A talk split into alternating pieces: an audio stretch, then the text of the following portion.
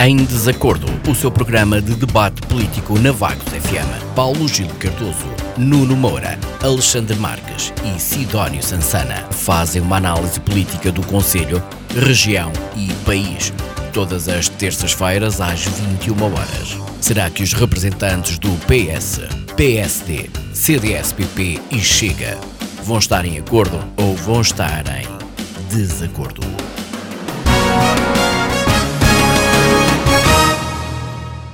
Olá, muito boa noite. Estamos de volta para Novo em Desacordo. Esta semana, uma edição especial uh, dedicada ao 25 de abril, data comemorada ontem a nível nacional. Uh, Sidónio, uh, para já pergunto-lhe temas, assuntos prévios desta semana, sem estarem relacionados com o nosso tema principal, claro, se possível. o que é que nos traz? Boa muito noite. Bem. Sem falar muito no 25 de abril, em primeiro lugar, boa noite à Sara Isabel aos colegas de painel, aos ouvintes da Vagos FM. Pronto, realmente nos últimos dias uh, houve uma série de eventos que me captaram a atenção, por isso vou fazer aqui uma abordagem breve a alguns deles e outros vão ter que, que ficar de fora. Uh, para começar, a extinção do CEF foi mais uma vez adiada. Uh, a partir é uma decisão sensata face à necessidade de garantir um órgão de controle de fronteiras efetivo e eficaz no atual cenário e só se espera que um dia destes já haja mesmo um ataque de bom senso e que, que a medida, que a decisão seja revertida de vez. É? Mas, no entretanto, os factos que são conhecidos por trás desta suspensão da extinção geram alguma perplexidade, é? porque o novo ministro veio dar a entender que não havia trabalho feito anteriormente no sentido da extinção o que leva à legítima questão sobre realmente o empenho do, do, anterior governo na extinção do CEF, se realmente há algum trabalho feito neste sentido, o que é que se passa realmente com, com todo este processo que já vai na segunda, no segundo adiamento da, da extinção. Um, ehm, uma outra questão, queria deixar uma nota também sobre as afirmações de, de António Costa, que a imprensa fez eco na semana passada de que Sócrates teria enganado o PS ao passar a mensagem de que a mãe teria herdado menor fortuna da família. Uh, finalmente, uh, houve-se algum comentário de parte do PS sobre esta situação, que se espera que seja para continuar, pois é desejável e saudável que o PS explique aos portugueses o que pensa do envolvimento deste e de outros destacados militantes do partido, ligados ao chamado socratismo, como Manuel Pinho, Armando Vara, só para citar alguns dos mais conhecidos publicamente, em casos públicos de corrupção, uh, tráfico de influências, uh, que, pelo menos no caso do, de Armando Vara, até já chegaram à prisão efetiva. Isto não é propriamente ou apenas uma questão de gincana política contra o PS, é que estes atos foram cometidos no exercício de funções públicas em representação do partido, convinha que o PS preocupasse um pouco com a prevenção de reincidências neste campo. Pronto, eh, também nos últimos dias, eh, de destacar a presença do presidente ucraniano Zelensky por videoconferência no Parlamento português, a iniciativa valeu mais pelo simbolismo do que propriamente pelos discursos, dos quais retive o paralelismo traçado por Zelensky entre a luta do povo ucraniano e o 25 de Abril. Uh, neste aspecto, ainda no campo do simbolismo, em 1985, quando o presidente americano Ronald Reagan discursou na Assembleia da República, 44 deputados do PCP abandonaram o Parlamento. Eh, quando na semana passada o presidente ucraniano discursou, já foram apenas seis deputados do PSD a abandonar o Parlamento. Em 37 anos houve uma evolução assinalável. Espera-se que numa das próximas legislaturas que já nenhum deputado comunista abandone o Parlamento em circunstâncias semelhantes. E atenção que aqui não estou propriamente a fazer um paralelismo que eu já vi por aí entre aquilo que se passou ontem no final da sessão solene de 25 de Abril da, na Assembleia da República, em que já mesmo após o encerramento da sessão, quando já o Presidente da República e mais uma série de individualidades se tinham retirado, eh, que foram criticados os deputados da Iniciativa Liberal e do Chega porque não, porque abandonaram o hemiciclo quando os restantes deputados começaram a cantar espontaneamente o Grande Vila Morena, não sei se, se tinham também algum garrafão de 5 litros por perto, não, mas as duas situações não são nem de perto nem de longe comparáveis. Pronto, para aqui para terminar, nas eleições presidenciais em França, como era previsível, a Babilónia de interesses do regime que vai do centro-direita à extrema-esquerda elegeu Macron. Uh, neste caso não interessa que o candidato incumbente que seja arrogante, distante, narcisista e tudo mais o que lhe chamam, quando está em causa a luta contra o bicho-papão e a defesa do sistema. Uh, Perdeu-se, parece-me, uma boa oportunidade para tentar fazer qualquer coisa no sentido de reformar a União, a União Europeia, que bem precisava de uma outra abordagem francesa, isto porque a União Europeia que alimentou durante décadas eh, o mito de que a integração europeia era o garante do maior período de paz e de prosperidade económica no continente desde a Segunda Guerra Mundial, e em relação a isto o que se pode dizer é que vê-se, ou não se vê, é? porque neste momento nem paz nem prosperidade, como ainda por cima se assiste uma confrangedora incapacidade da União Europeia para reagir às circunstâncias no plano militar, diplomático e não só. Uh, resta aqui o capital adquirido para as eleições legislativas francesas do próximo verão. Para já é só. Obrigado. Muito obrigado, Sidónio. Paulo Gil, um, destaques nesta semana nos assuntos prévios. Boa noite. Muito boa noite ao auditório, boa noite, caros colegas de debate, boa noite, uh, uh, Sara uh, e restante equipa da Vagos FM. os destaques vão, os meus destaques, o primeiro é com certeza a guerra na Ucrânia, que o PCP até aqui usou a mesma terminologia de de Vladimir Putin, uh, dizendo que era uma operação especial uh, militar. Uh, agora, ontem, já começou a rever um pouco o discurso e já fala em guerra e, e, e também fazendo declarações pedindo para Jerónimo de Sousa para que se termine a guerra e não a operação especial militar, como, como Putin e os seus lacaios lhe chamam, é, é, qualquer coisa de atroz uh, o que se passa na Ucrânia. Uh, nós sabemos perfeitamente que isto no, no, Zelensky também não é nenhum menino do coro Uh, e uh, no, na zona de Donbass também não, de, durante oito anos não agiram da forma uh, mais correta, mas a Rússia tem uma atitude completamente absurda e de desrespeito por qualquer princípio humano. Inclusive surge a notícia hoje eh, de que, eh, noticiado pelo El País, de que existem deslocações de ucranianos que passaram ou que foram retirados da zona de Donbass para dentro da Rússia, que neste momento foram, estão na Sibéria, a 10 mil quilómetros de distância, e eram essencialmente mulheres uh, e jovens e crianças, uh, e dos milhares que se passaram para o outro lado, uh, há notícia de 300 que estão num campo de reeducação em, em Vladivostok, que fica a 9 mil e qualquer coisa quilómetros, fica do outro lado do planeta, a Rússia é muito grande, e mais umas centenas numa outra cidade siberiana.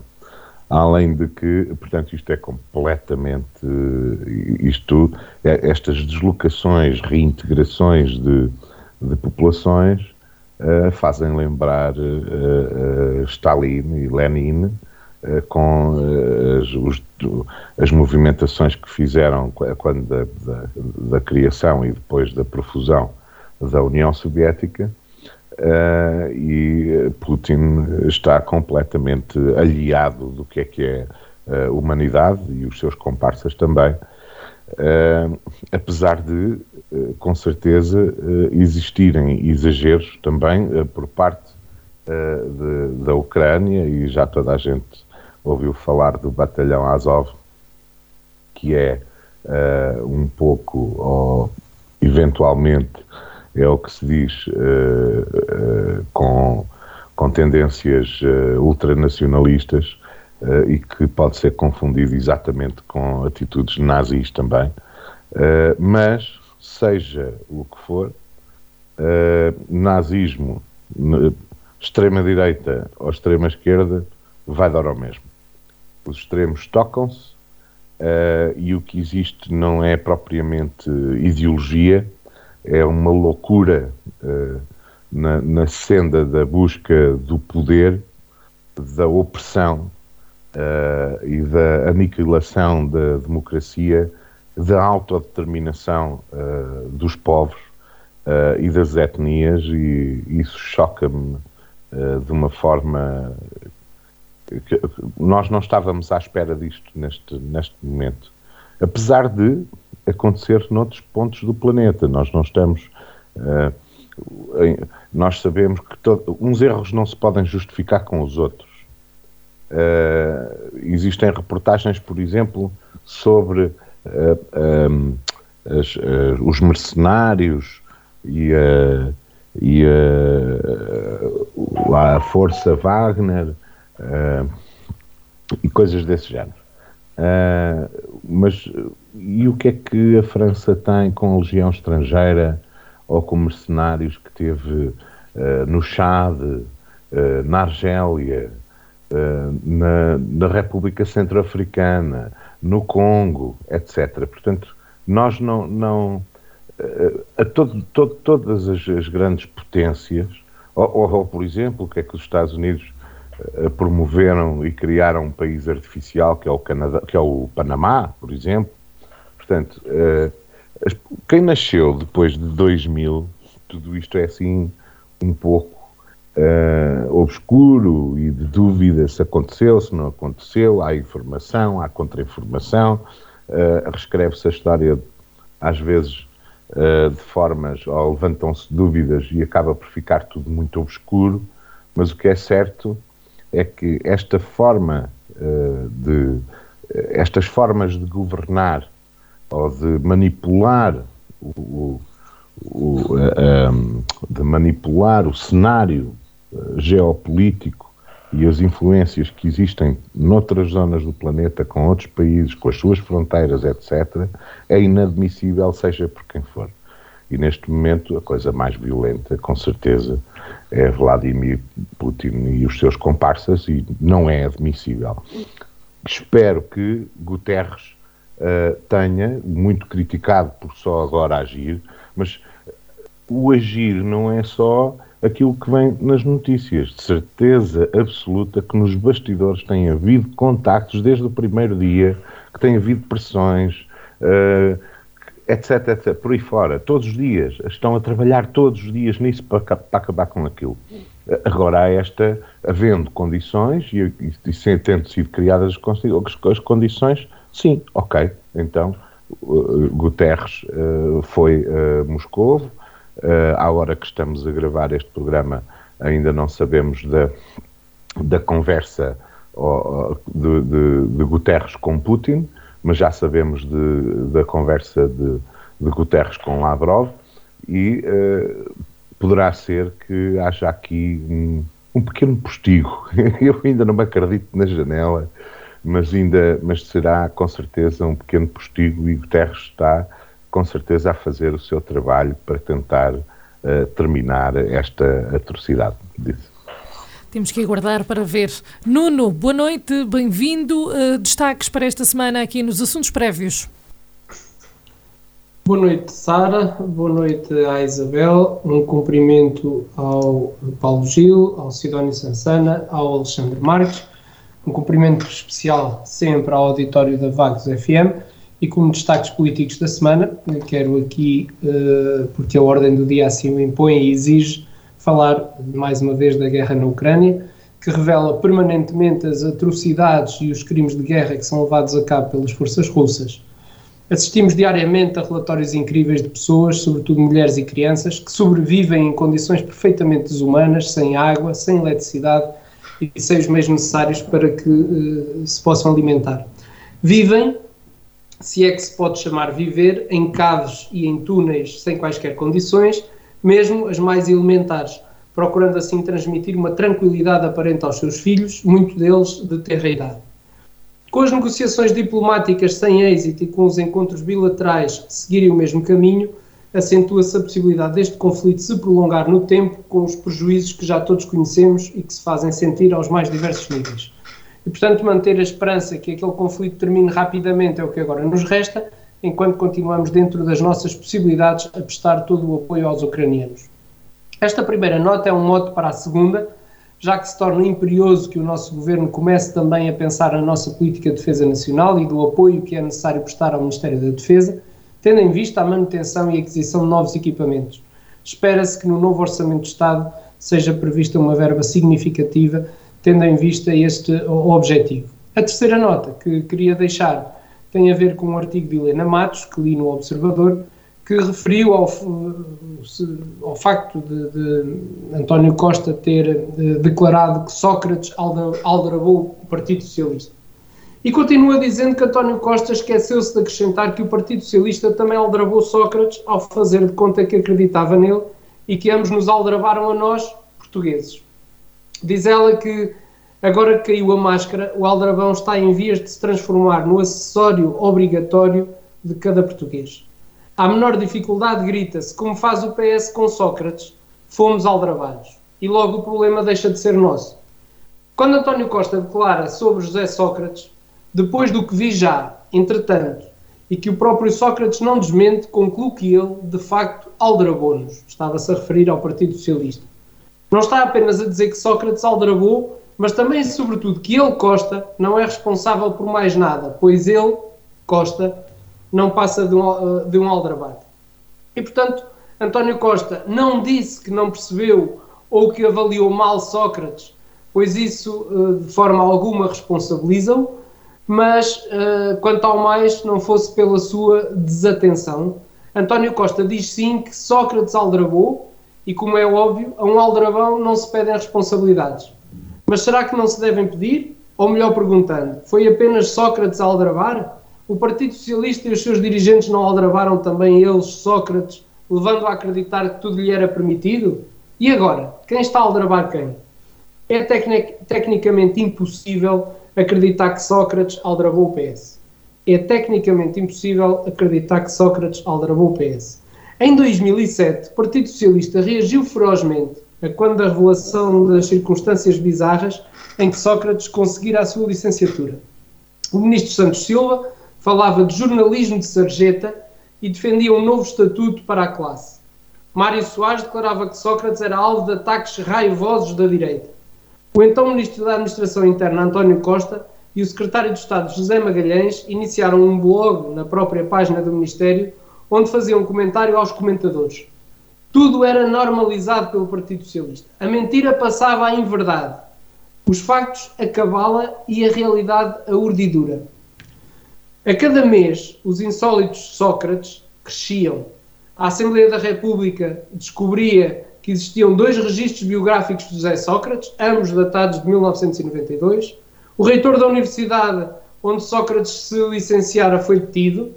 Na sua posse tinha uma pasta com documentos sobre as licenciaturas de José Sócrates e Armando Vara. O Partido Socialista não estranhou nem teve dúvidas e se alguém suspeitou de aldrabices, ficou calado.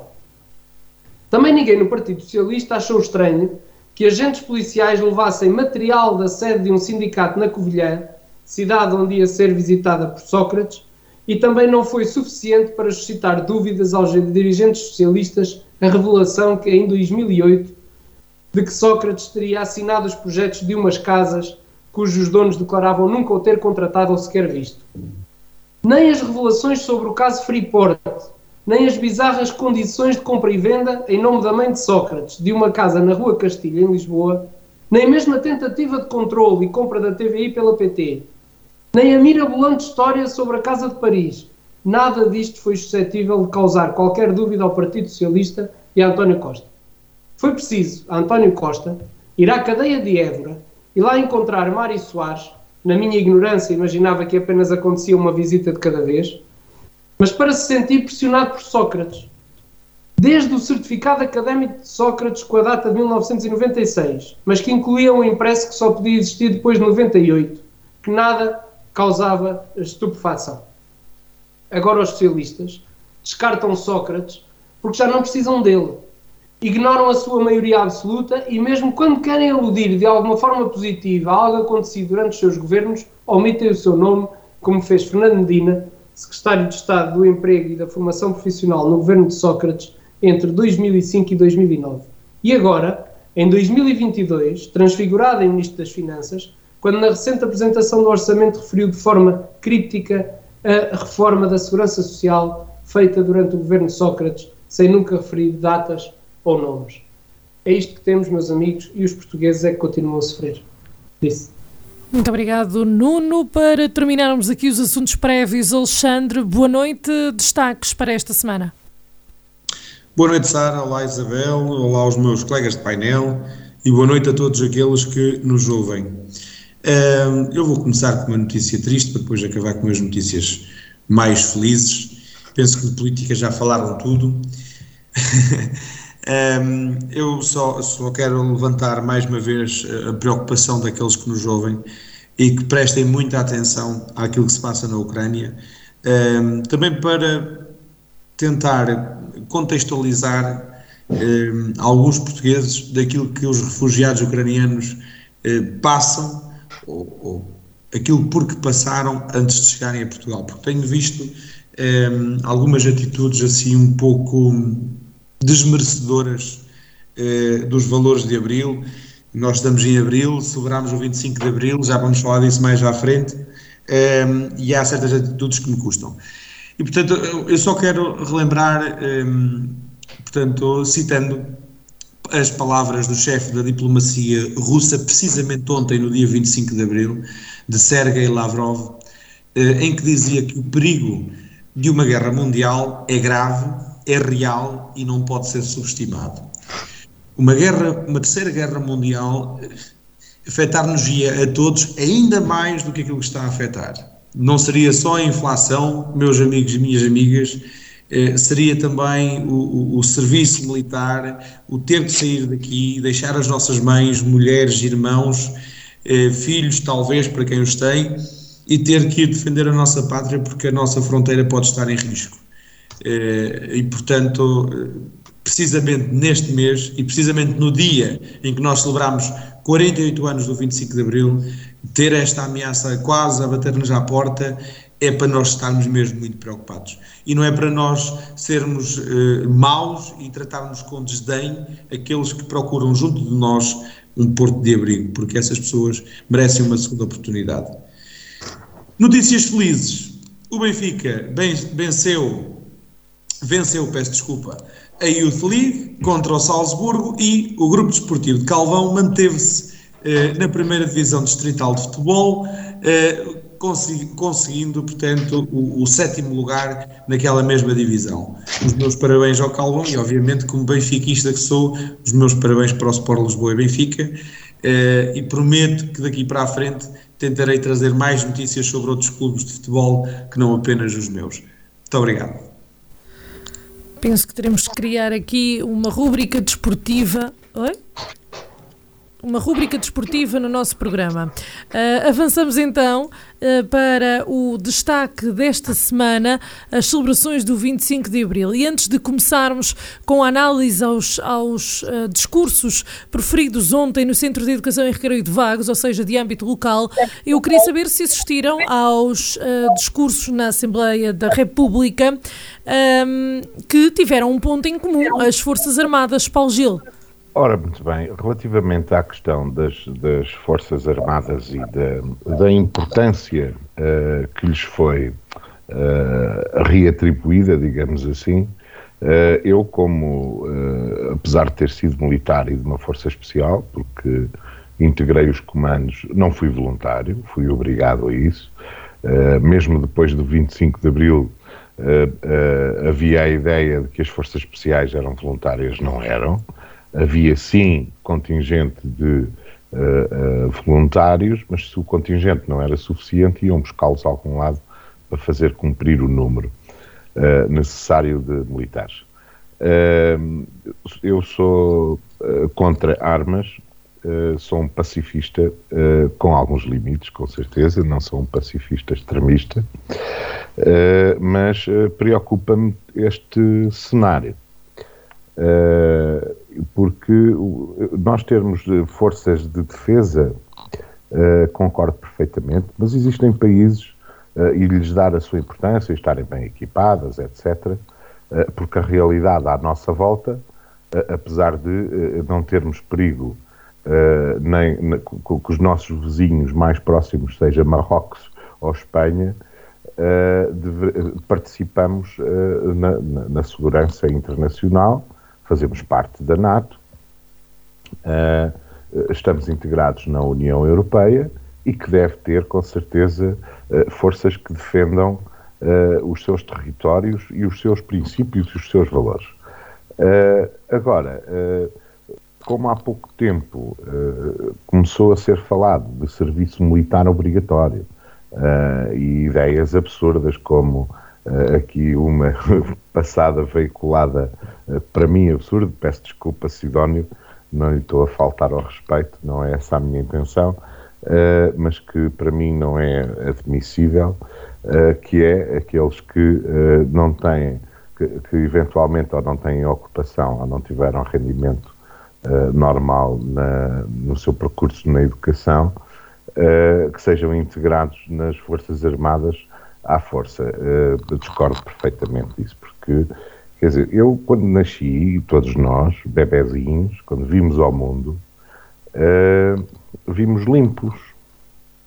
Não, uh, e quando nascemos neste planeta, aliás, qualquer espécie, quando nasce neste planeta, nasce para uma vida que não tem que ser, de maneira alguma, condicionada uh, por ideias pré-concebidas, por fronteiras uh, pré-feitas uh, e de, de, gladiação relativamente a territórios e nacionalismos bacocos.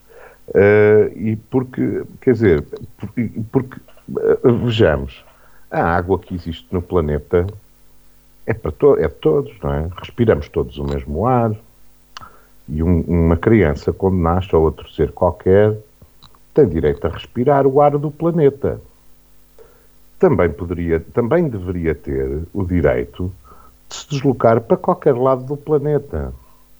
Não é porque eu nasci uh, em Vagos que não posso ir morar para a Ponte Vagos, ou trabalhar lá, ou para o Algarve, ou para o Minho, ou para Madrid, ou para, para Vladivostok, ou para a Patagónia. É, é este tipo de, de, de, de, mensagem, de mentalidade que nós temos que começar a passar e devemos passar às novas gerações, a ver se elas corrigem, porque nós, nós já não vamos a tempo. Porque em vez de desarmar, andamos a armar. E quanto mais armarmos, os milhões e milhões e milhões que são usados uh, para, para, para construir uh, armas e para reivindicar uh, territórios e para dizer esta terra é minha e não é de mais ninguém, não está correto. Porque uh, isto é, é, é, é como, como o canídeo que anda a urinar nas esquinas para marcar o seu território. Ora, eu não sou um canídeo, sou um humano. E temos que dar esse salto. Uh, assim como nós acabamos com as, com as fronteiras dentro da Europa, isto tem, tem, tem que ser alargado, não só a nível uh, uh, europeu, ou dos, mais, ou dos mais próximos e dos vizinhos. A aldeia global tem que existir sem fronteiras. As fronteiras só existem na cabeça dos homens. E só existem guerras porque existe, existem teimosias relativamente a território, a ideologias, etc. Porque tem maneiras, a, a raças. Uh, e este, este é, o, é o maior este é, é o maior problema desta espécie. É, é o egocentrismo. Temos um uh, uh, ocident, ocidentalismo bacoco, temos um islamismo bacoco, temos um, um um, um leste russo bacoco, uh, isto só demonstra uh, uma falta de evolução da espécie e de sapiência, de inteligência. Que eles não são inteligentes. Essa gente não é inteligente, é esperta. Não tem sapiência. Uh, nós temos que construir um mundo diferente. Ainda relativamente um caminho à questão das Forças é? Armadas, sim, relativamente à questão das Forças Armadas, com certeza que neste momento histórico existe aqui uh, um recrudescimento da importância relativamente às Forças Armadas, mas não me vem aqui ninguém invadir agora. Uh, eu tenho que participar e ajudar à defesa do, do, do direito internacional, dos direitos humanos, uh, à autodeterminação, com certeza, dos povos.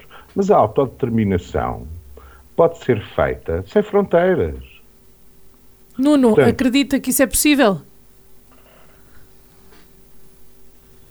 Acredito, acredito que nós temos que temos que fazer uma avaliação. Eu, eu já agora gostava de dizer à Sara, porque gosto de informar bem os nossos ouvintes, eu não, não assisti porque não podia, estava numa celebração, portanto não podia assistir à outra, não assisti aos discursos do 25 de Abril na Assembleia da República, embora depois uh, tivesse ouvido algumas notícias, embora eu não gosto muito de comentar baseado naquilo que são as notícias, uh, porque gosto mais de ouvir e fazer a, própria, a minha própria avaliação daquilo que, que foram os discursos. O que, eu, o que eu gostava de dizer é que me parece que a grande mensagem que transpareceu dos discursos de 25 de Abril foi a necessidade de proteção, nomeadamente militar, que eh, a maior parte das personalidades entendeu que Portugal está neste momento a necessitar. E, portanto, eh, temos esta questão do Orçamento do Estado prever uma verba que deve ser significativa para a compra de eh, material bélico e temos também a outra questão que tem a ver com o serviço militar obrigatório ou não. Eu acho que esta é, é uma discussão que merece um, um, aprofundado pensamento sobre aquilo que pretendemos uh, e, portanto, uh, não estou em condições sequer ainda de, de, poder avaliar como é que Portugal deve seguir esse, esse, esse caminho. E, portanto, sobre essa matéria não me quero alongar muito mais porque não tenho conhecimento de causa neste momento para estar a, a proferir qualquer tipo de opinião sobre discursos que não ouvi. Muito obrigado. No, no Sidónio? Isto é apenas uma ronda uh, ao de leve, assim, geral, só para, para abordar este tema, não, não é uh, para nos focarmos no nacional, ok? Porque temos ainda o local para discutir. Portanto, Sidónio. Ok, uh, pronto, eu também um, o que sei sobre os de 25 de Abril é realmente o que vi nas notícias.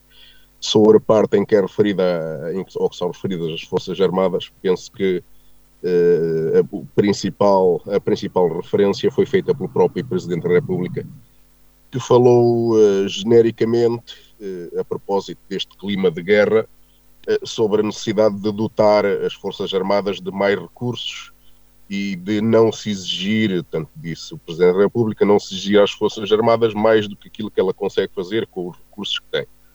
Bom, este conceito de recursos aqui realmente é um bocado vago, uh, mas toda esta discussão e todos estes sinais que, que, que, começam a existir vêm um bocado de encontro àquilo que eu chamei aqui a atenção nos assuntos prévios há umas semanas atrás, não é? uh, atrás de, de, da questão dos recursos mais dia, menos dias, se calhar começa-se a, a, discutir a questão do serviço militar obrigatório. Um, e depois, se calhar, uh, vamos discutir o serviço militar obrigatório para aqueles que merecem, para os que não merecem, se calhar para todos, como defende uh, o, o mundo organizado do Paulo Gil, que é um mundo onde todos são iguais, infelizmente não é assim. Eu, quando ouço o Paulo Gil a falar da, da forma como devia funcionar o mundo, eu na minha cabeça começa a tocar o, o Imagine do John Lennon, mas todos nós sabemos também que mesmo com aquele mundo perfeito, como é que acabou o John Lennon? Acabou a tiro. Uh, o mundo infelizmente não é assim. E hum, receio que realmente um dia destes uh, a questão volte, a questão volte efetivamente hum, e depois volta da, da pior maneira. para já vamos tendo estes sinais, não é? Que não são concretizados, é um, é um discurso muito vago. Não? Não sabemos, e gostava realmente de saber o que é que o Presidente da República entende pelos recursos de que as Forças Armadas precisam. Eh, gostava realmente de saber a que é que ele se está a referir e essa questão ficou uh, um bocado no vazio. Uh, mas mas a propósito da guerra, e se calhar se se a escalada da guerra prosseguir, mais dia, menos dia, aqui em Portugal vamos ter também novidades e vamos ter uma discussão mais aprofundada nesta área de todos os recursos para as Forças Armadas, inclusive uh, os recursos em termos de pessoas e de efetivos militares. Muito obrigado, Sidónio. Peço desde já desculpa, Alexandre, saltei a sua intervenção, mas foi sem intenção. Só agora, um, quando me estava aqui a preparar, é que percebi que houve aqui uma confusão na minha cabeça e passei a palavra ao Sidónio quando era para si. Mas, uh, não sendo Olá. menos importante, pergunto-lhe então uh, aqui quanto a esta questão dos discursos uh, na Assembleia da República e aqui a posição, o ponto em comum entre todos nas Forças Armadas. Portanto, qual é a sua posição? Como é que vê, como é que viu estes discursos ou as suas as notícias sobre os, os discursos? É assim, eu, eu, estou um bocadinho como o Nuno Moura e vocês já sabem a comissão que me faz quando eu tenho que concordar com ele. Eh, eu não gosto muito de fazer comentários sobre aquilo que, que, leio ou aquilo que ouço, porque aquilo que eu leio ou aquilo que ouço pode ser tendencioso. Eh, mas de facto pareceu-me unânime que houve ali eh, um, um apoio geral a um reforço dos recursos disponíveis para as Forças Armadas. Eu, eu revi único e exclusivamente um discurso, que foi o discurso, o discurso do Sr. Presidente da República, Marcelo Rebelo de Sousa, que é o Comandante Supremo das Forças Armadas, um, em que ele, entre linhas, uh, reforçava mesmo que é vital, portanto, uh, uh, privilegiar as Forças Armadas, os três ramos das Forças Armadas, ou, ou dotá-los, não é privilegiar, é dotá-los, dotar de mais recursos. E faz um bocado de sentido, não é? Porque vejamos, idade, a idade dos militares é compreendida entre os 18 e os 27 anos, é? para prestar o serviço militar voluntário. Mas aptos para o serviço são os homens entre os 18 e os 49 anos de idade. Isto representa 1.952.800 pessoas. Portanto, isto são dados de 2005. Portanto, homens eh, que estão aptos para o serviço militar. E mulheres, são cerca de 20 mil pessoas, ou, aliás, 20 mil mulheres a mais do que os homens, portanto é 1 milhão 977, quase 978 mil. Uh, e, no entanto, é? com aqui, suponhamos, quase 4 milhões de pessoas aptas para o serviço militar, uh, as Forças Armadas têm na reserva 210 mil pessoas, quase 211. Mas pessoal no ativo temos apenas única e exclusivamente apenas 30 mil militares ativos. Isto já a contar com os oficiais da Marinha, do Exército e da Força Aérea, pessoal de escritório, que não deixam de ser militares eh, lá porque estão atrás de uma secretária, uh, etc. Portanto, estamos a falar de todo o pessoal militar ativo, são cerca de 30.500 pessoas. Portanto, isto é muito pouco, é?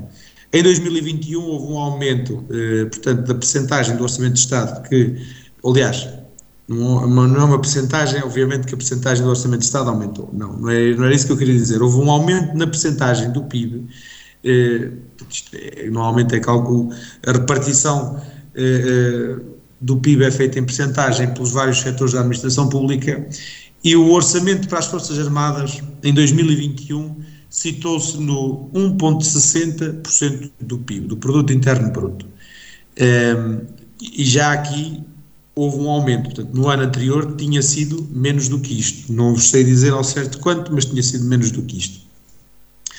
É, é óbvio que 1,6% do PIB é pouco. E ter, perdão, 30 mil militares para defender as nossas fronteiras é? é pouco. É, é, pouco. É pouco, obviamente que é pouco. É, mas também, é? fora este contexto de guerra, em tempos ditos normais, eh, e aqui não quero uh, juntar muito ao Paulo Gil, porque o Paulo Gil tem uma visão muito diferente das coisas uh, em relação a mim, mas em tempos normais, fora este contexto de guerra, não é? 30 mil, se calhar, até, até, são suficientes para cumprir com as nossas missões no estrangeiro, através da NATO, através da União Europeia, etc., e para nos defender, porque Portugal, para todos os efeitos, ainda há pouco tempo era o terceiro país mais seguro do mundo. Não é? Uh, e, e, há, de facto, prioridades uh, que têm que ser estabelecidas, e nesta matéria eu não invejo quem governa porque dinheiro que será investido nas Forças Armadas não pode ser investido, por exemplo, nas infraestruturas. Dinheiro que é investido nas infraestruturas não pode ser investido, por exemplo, eh, na segurança pública ou na saúde. Eh, e nós não somos um país feito de dinheiro, nós temos um grande déficit, um grande problema de déficit orçamental e, e decisões têm que ser tomadas. Não é? É claro que neste contexto de guerra eu fico assustado, porque 30 mil pessoas não são suficientes para defender a nossa pátria. Também sei, obviamente, que todos nós com o nosso sentido patriótico, que iríamos pegar numa arma e iríamos defender o nosso país tal e qual como os ucranianos fazem. E isto não é dito da boca para fora, é a realidade, porque todos nós temos amor ao nosso querido Portugal.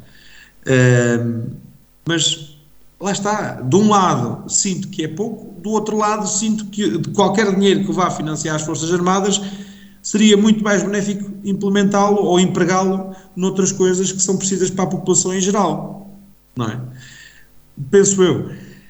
Eh, até porque 210 mil pessoas que estão na reserva são pessoas que têm formação militar, ou parte do princípio que tenham um mínimo de formação militar para o caso de serem chamadas, por isso é que se chama o pessoal da reserva, não é? Uh, mas pronto, uh, a minha opinião é esta em relação àquilo que eu vi em, em relação à, à, importância das Forças Armadas. São importantes, é preciso reforçar, é preciso é entender a que custo é que nós vamos reforçar os meios disponíveis para as Forças Armadas. Muito obrigado. Muito obrigada, Alexandre. Prosseguimos então no nosso programa e um, recordo que estamos no Em Desacordo. Esta é uma edição especial de análise ao discu aos discursos do 25 de abril, data celebrada ontem, foi o 48 aniversário. Um, vamos começar nova ronda e eu pergunto agora ao Nuno Moura, vamos falar dos discursos já a nível local. O presidente da Câmara de Vagos um, falou precisamente também na ajuda política, financeira e também militar militar e da sua importância para preservar os valores da liberdade na Ucrânia, na Europa e no resto do mundo, ah, de realçar também que ah, esta questão da invasão russa ah, à Ucrânia marcou quase todos os discursos do 25 de abril em vagos. No caso do, do presidente da Assembleia Municipal, Rui Santos, destacou aqueles que lutaram e que deram a vida contra a opressão opressão, contra as guerras, para que nós hoje fôssemos livres. Um, entretanto, contámos também com uh, discursos, para quem não, não pôde acompanhar, uh, discursos dos representantes ou porta-vozes dos vários partidos com assento na Assembleia Municipal, uh, e aqui ressalvo alguns assuntos. Por exemplo, Sidónio Sansana frisou que as ameaças totalitárias, frisou as ameaças totalitárias que nos dias de hoje põem em causa a liberdade. Já Oscar Gaspar recordou quais são os três Ds na, na, na origem da, da liberdade e falou também das necessidades que existem hoje em dia e que devem ser colmatadas, que são muito diferentes de, de há uns anos atrás.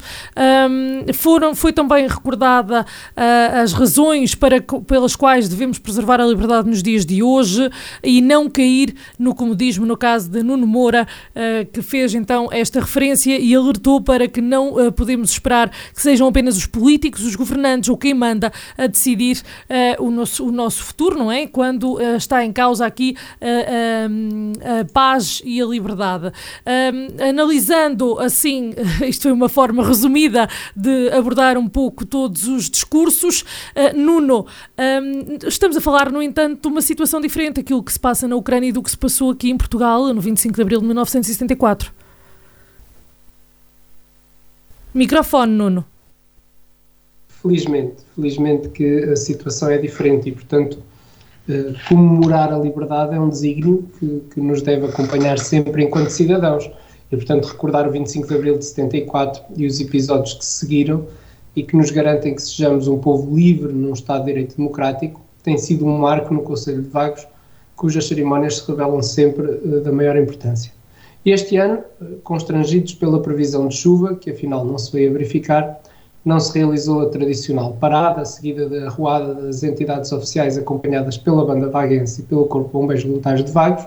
Contudo, depois do hastear das bandeiras no Passo do Conselho, uh, uh, as cerimónias tiveram lugar no auditório do Centro de Educação e Recreio. E foi aí que, uh, efetivamente, as diversas forças políticas, através dos porta-vozes dos grupos municipais, tiveram a oportunidade de exercerem o seu direito à palavra e à opinião, expressa de uma forma livre e sem quaisquer constrangimentos.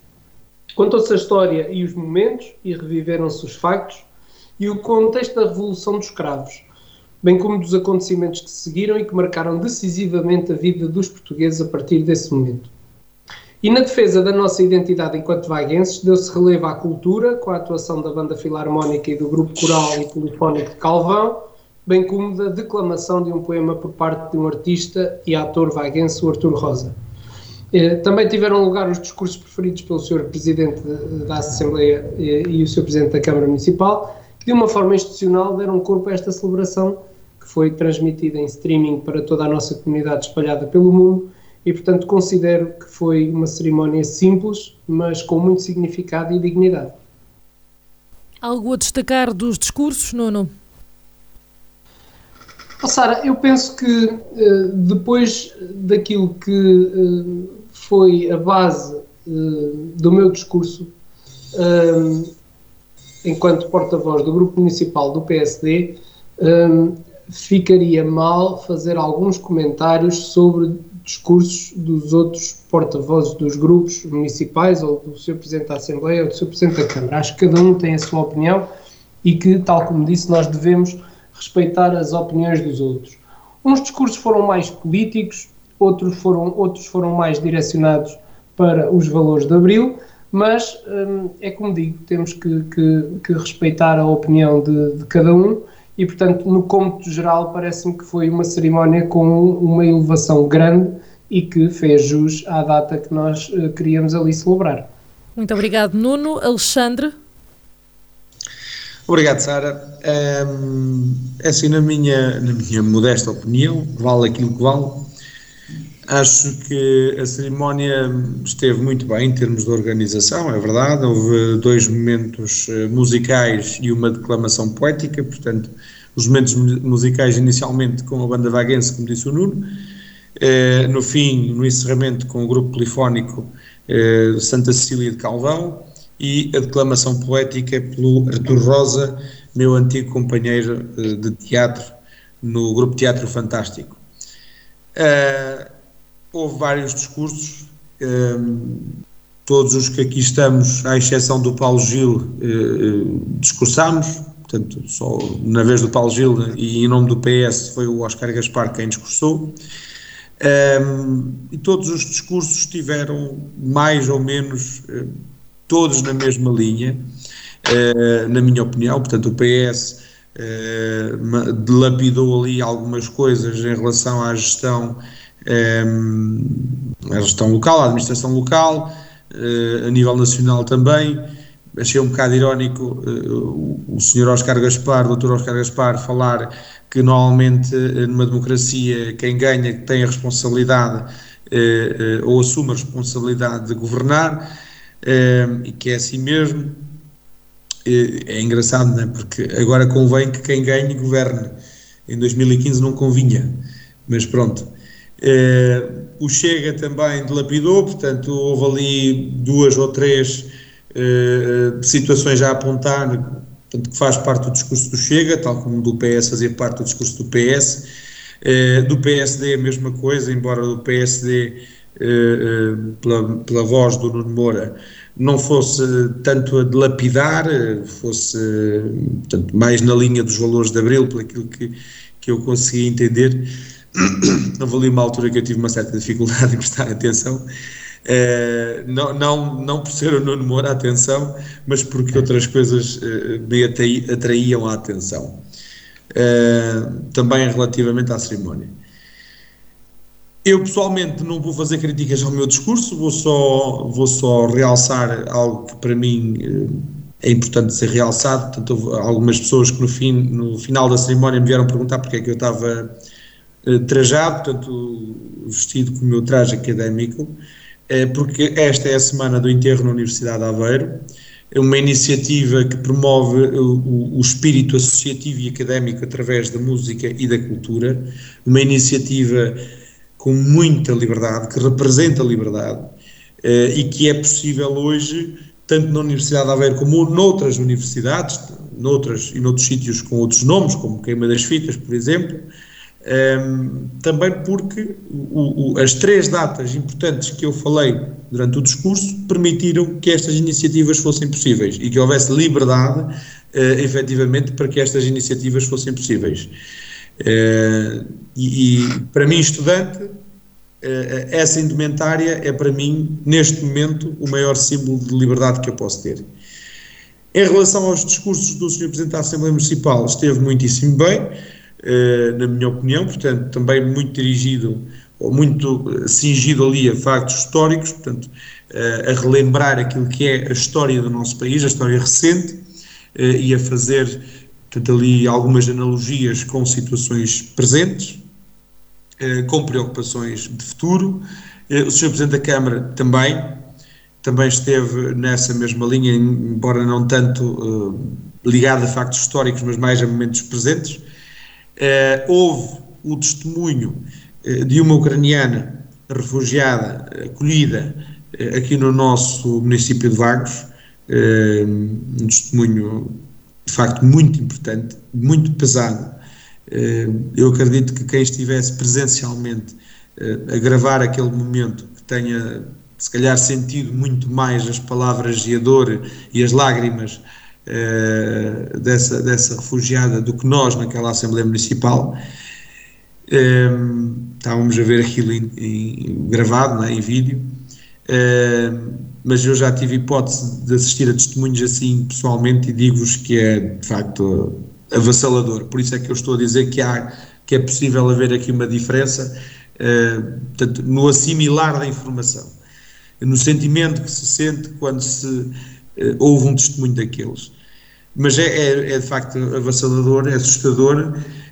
Um, e como dizia o presidente ucraniano na sessão em que falou ou que se endereçou ao Parlamento Português, em que faltaram os, os deputados do, do, Partido Comunista Português propositadamente, um, os valores de Abril são os nossos valores, são os valores que devemos ter connosco todos os dias, todos os anos, e são os valores de todos os povos. Portanto, é liberdade, é democracia, eh, é o respeito pelo próximo, é a solidariedade, eh, é, é tudo aquilo que faz de nós humanos, não é? Eh, são valores de uma verdadeira democracia cristã, que ao contrário do que muitos pensam, lá porque, é, lá porque se diz cristã, não quer dizer que sejam só para os betinhos da igreja, como eu costumo ouvir dizer. Não, a democracia cristã tem muito que se lhe diga, não é? E portanto, é de festejar, sim, mas é, sobretudo, eh, executar estes valores, defendê-los no nosso dia a dia. Uh, e, e, e, acho que, para mim, pessoalmente e também para o CDS, a maior prova de amor a estes valores que nós podemos dar neste momento é dar eh, uma oportunidade às pessoas que vêm da Ucrânia e de outros países como os outros países nos deram a nós quando nós fugíamos da ditadura, assalto para a França e, e, e ilegais e clandestinos em barcos de pesca para o Canadá e para a Venezuela, etc. É, é darmos eh, a nossa face solidária e ajudarmos estas pessoas. Um, ehm, e acho que foi esse o sentimento que as pessoas que discursaram ontem quiseram transmitir também. E, portanto, para terminar, e em suma, só tenho que dar os meus parabéns a todos os colegas que, que discursaram eh, nesta cerimónia comigo eh, e esperar que para uma próxima eh, também tenhamos mais pessoas presencialmente junto connosco numa cerimónia destas. Muito obrigado. Muito obrigado, Alexandre. Uh, Sidónio, qual é a análise que faz aos discursos preferidos ontem, então, no Centro de Educação e Recreio de Vagos? E pergunto-lhe, uh, no seu discurso, quando fala de, de ameaças totalitárias, refere-se a que tipo de ameaças? Bem, os meus, este discurso e se calhar muitos que eu faço, uh, vão-se habituando porque têm, se calhar, duplos sentidos, não é?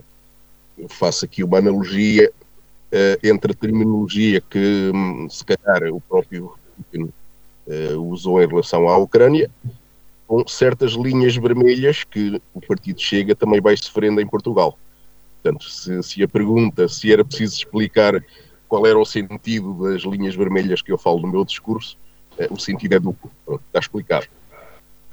Um, em relação a outros aspectos do, do, do discurso, do meu e do, e do restantes, em relação a uma questão que se abordou há bocado, sobre se o nosso 25 de Abril teria, assim, eh, grandes diferenças em relação à situação atual da Ucrânia. Um, eu diria que há uma diferença, sobretudo de modus operandi.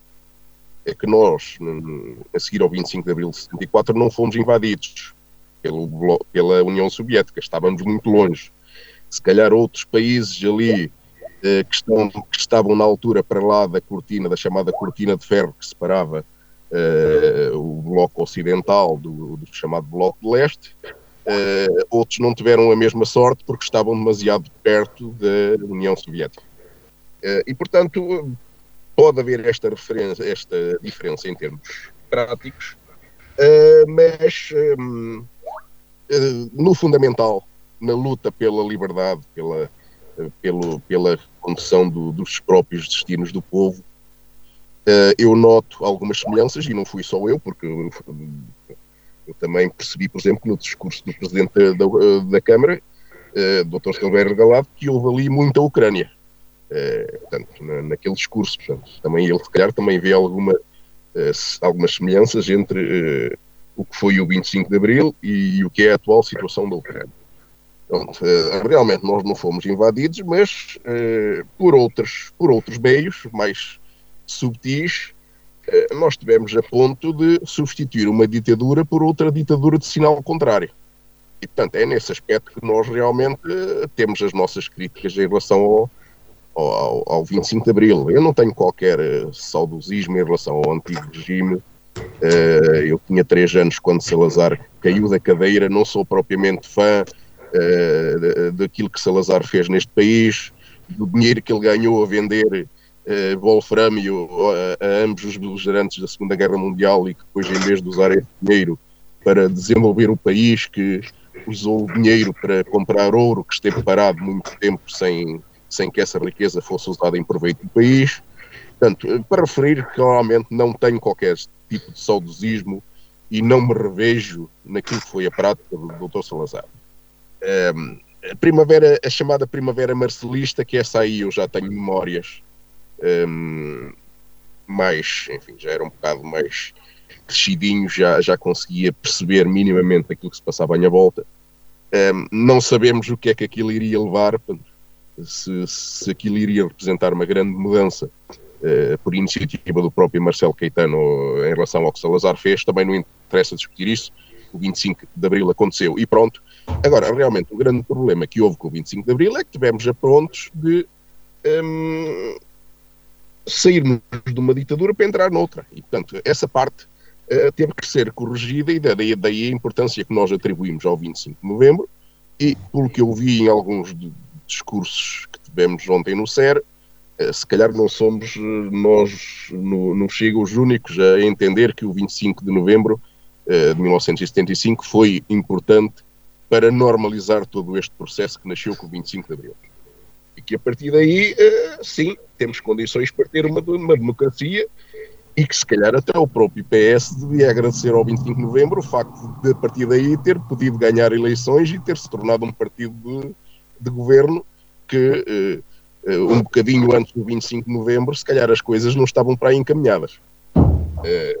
pronto, registando esta possível consonância de posições, se calhar, em relação ao 25 de novembro, eu até me apetece testá-la já, no, já na, na, próxima celebração da data. Não é? eu, eu levo o meu papel de oposição claramente minoritário na Assembleia Municipal muito a sério e, portanto, não tenciono, não faço questão de perder muito tempo para marcar posição a apresentar moções e propostas que estão condenadas a, a serem chumbadas. Prefiro fazer a oposição de outra forma, que é, que é tentar demonstrar uh, aquilo que penso que está errado. Uh, mas se calhar neste caso eu até uh, irei testar, se, mais, se mais ninguém se oferecer para o fazer, testar aqui uma, uma moçãozinha no próximo 25 de novembro para também assinalarmos a data na Assembleia Municipal, porque, obviamente, do nosso ponto de vista, o 25 de novembro é tão fundamental em todo este processo como o próprio 25 de abril. Obrigado. Muito obrigado, Sidónio. Uh, Paulo Gil, uh, como é que vê os discursos? Recordo que só tem um minuto e meio mais ou menos, portanto, um breve resumo da sua parte. Uh, os discursos estiveram todos bem, cada um na sua perspectiva, com certeza.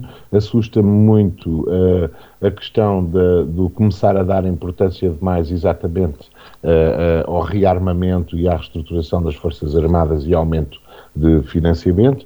só para dizer que este orçamento já vai com mais de 228 milhões Uh, para, para as Forças Armadas e para a, a, chamada Defesa Nacional, esperemos que seja só defesa, e temos, só para as pessoas terem uma ideia, vamos gastar 2 mil milhões, 451 milhões e 300 mil euros com, aspas, defesa nacional, com armas, portanto, com armas e tropas.